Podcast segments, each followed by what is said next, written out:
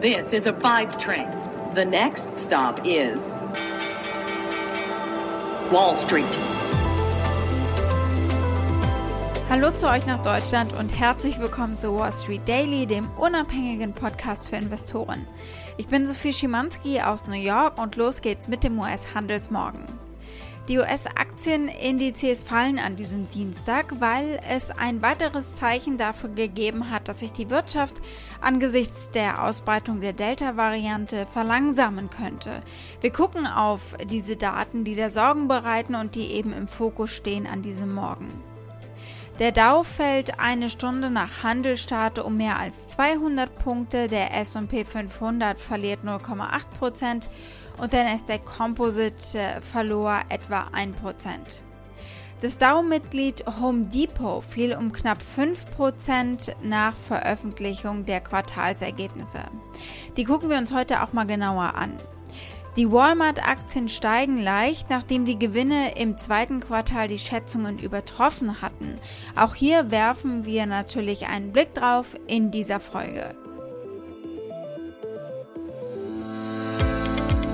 Gestern gab es eine wundersame Erholung der US-Aktienmärkte. Nach sehr schwachem Beginn sind die meisten Indizes noch ins Plus gedreht an der Wall Street. Es gibt eine Menge zu besprechen. Die Einzelhandelsumsätze aus den USA, die dürften spannend werden. Die Gesamtgemengelage ist eben wirklich sehr komplex im Moment. Da gibt es nicht eine Thematik, die da auf die Märkte einwirkt, sondern ganz viele. Momentan sehr viele Themen, die gleichzeitig gespielt werden, obwohl sie eigentlich so gar nichts miteinander zu tun haben.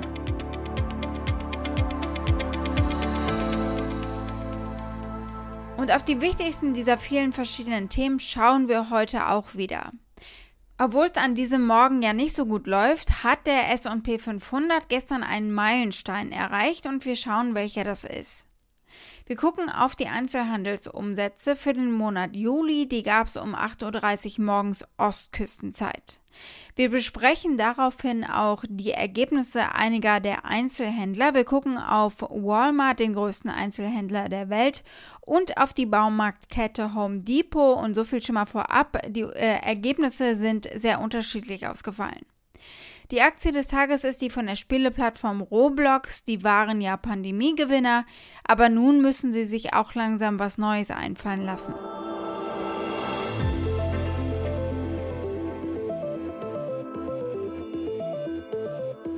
Blicken wir erst einmal auf den Meilenstein für den SP 500.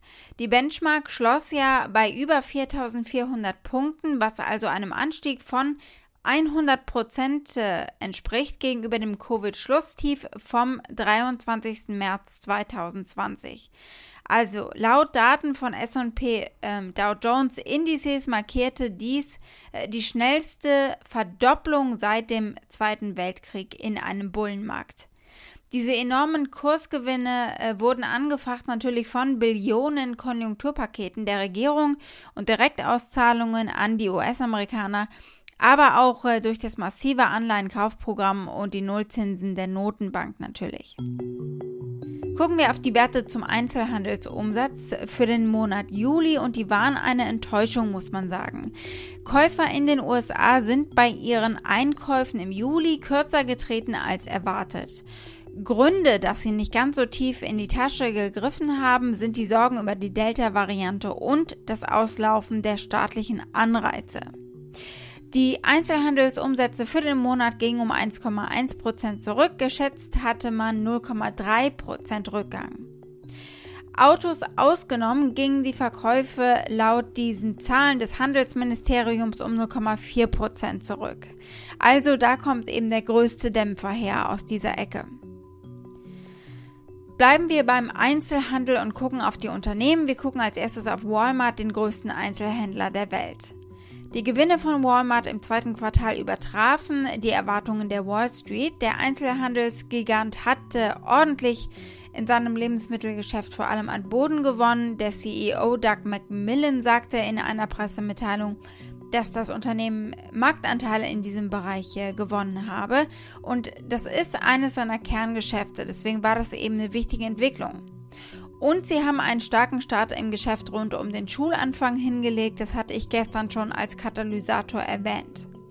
Der Finanzvorstand Brad Biggs sagte in einem Interview mit CNBC, dass Kunden in Scharen in Geschäfte geströmt sind, um Gepäckstücke zu kaufen, Partyzubehör und Kleidung. Außerdem alles eben für die Rückkehr ins Klassenzimmer. Sie seien aus dem Winterschlaf erwacht, sagt er. Big said travel related items like luggage and party supplies sold well, water balloons early in the quarter too. And he said, quote, particularly early in the quarter, you see people coming out of hibernation and back to school is off to a really good start. Das Ergebnis je Aktie lag bereinigt bei einem Dollar 78 Cent gegenüber erwarteter einem Dollar 57 Cent. Und der Umsatz äh, hat ein Plus von 2,4 Prozent übers Jahr äh, geschafft und liegt bei 141 Milliarden US-Dollar. In den letzten zwei Jahren gab der Einzelhändler an, dass seine Verkäufe im physischen Geschäft um 14,5 Prozent gestiegen sind. Im gleichen Zeitraum habe sich der Umsatz im Bereich Onlinehandel, E-Commerce in den USA verdoppelt, mit einem Wachstum von 6 Prozent im digitalen Bereich im Vergleich zum Vorjahr. Der Discounter hat auch seine Prognose für das Jahr angehoben und rechnet jetzt mit einem Gewinn pro Aktie zwischen 6,20 Dollar und 6,35 Dollar. Walmart sagt, sie gehen davon aus, dass die Verkäufe von äh, ihren Geschäften in den USA um 5 bis 6 Prozent steigen werden. Sie erwarten außerdem, dass ihr Umsatz im globalen Onlinehandel dieses Jahr auf 75 Milliarden Dollar anwachsen wird, sehr viel mehr als bei der Konkurrenz. Blicken wir genau mal auf die Konkurrenz, zum Beispiel auf die Baumarktkette Home Depot. Die Home Depot Aktien sind im vorbörslichen Handel schon gefallen und fallen weiter aktuell um knapp 5%, nachdem das Unternehmen gemeldet hatte, dass im zweiten Quartal des Geschäftsjahres weniger Kunden in die Geschäfte gekommen sind, weil die von der Pandemie angetriebenen Do-it-yourself Heimwerkerprojekte entweder fertig oder gescheitert sind.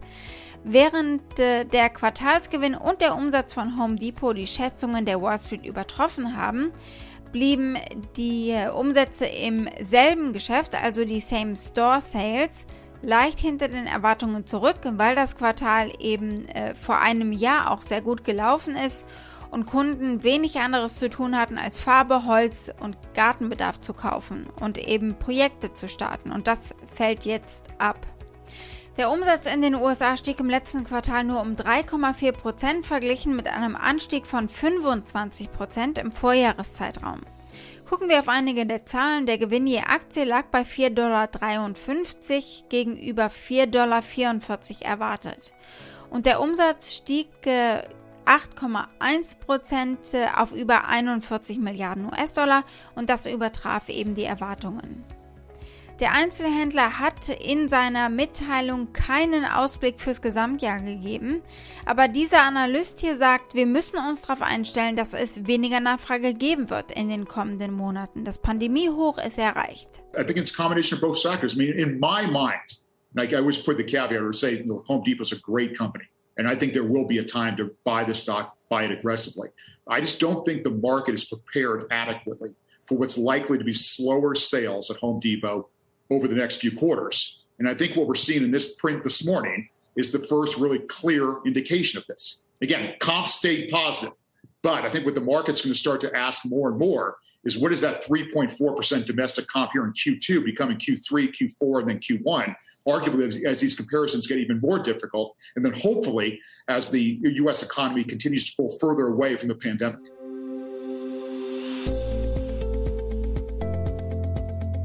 Unsere Aktie des Tages ist die von Roblox. Der Betreiber der Videospieleplattform verlor im letzten Quartal 25 Cent pro Aktie, 1 Cent mehr als erwartet. Auch der Umsatz blieb hinter den Prognosen der Analysten zurück. Roblox war natürlich letztes Jahr einer der Pandemiegewinner schlechthin, aber dieser positive Einfluss nimmt ab, weil eben immer mehr Menschen geimpft sind. Vorbörslich brachen die Aktien um 5,6 Prozent ein und äh, auch aktuell steht noch ein Minus von etwa 2 Prozent. Aber vielleicht lag das auch daran, dass die jugendlichen Spieler finden, die dicken Wände im Wasserpark sind zu teuer. Who knows? Was geht ab, Leute? Heute ist soweit. Wir werden unseren eigenen Wasserpark bauen. Oh yeah, das wird auf jeden Fall heute mega, mega heftig. Hier haben wir sogar schon mal ein bisschen Geld, was wir gerade collecten.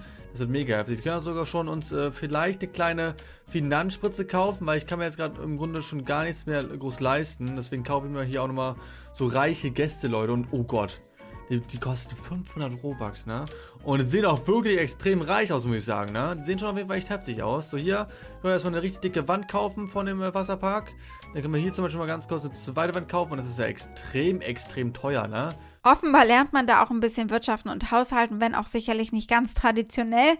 Das Unternehmen verzeichnete im letzten Quartal ein ganz gutes Wachstum in Japan und in China.